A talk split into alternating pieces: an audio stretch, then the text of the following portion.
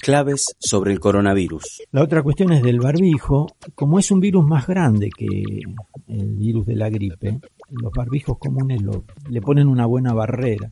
De todos modos, de entrada no hay que usarlo, y que cuando uno tiene síntomas o le parece ahí, entonces sí, porque sabe que uno está bloqueando para no transmitir a otro. Yo creo que una de las palabras que tiene que quedar presente entre todos nosotros en esto que nos va a pasar es responsabilidad.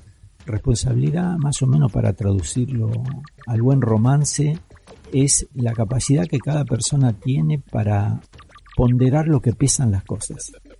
Si yo soy responsable, también soy prudente. Oscar Botazo, director del Instituto de Inmunología. Coronavirus. El conocimiento es clave.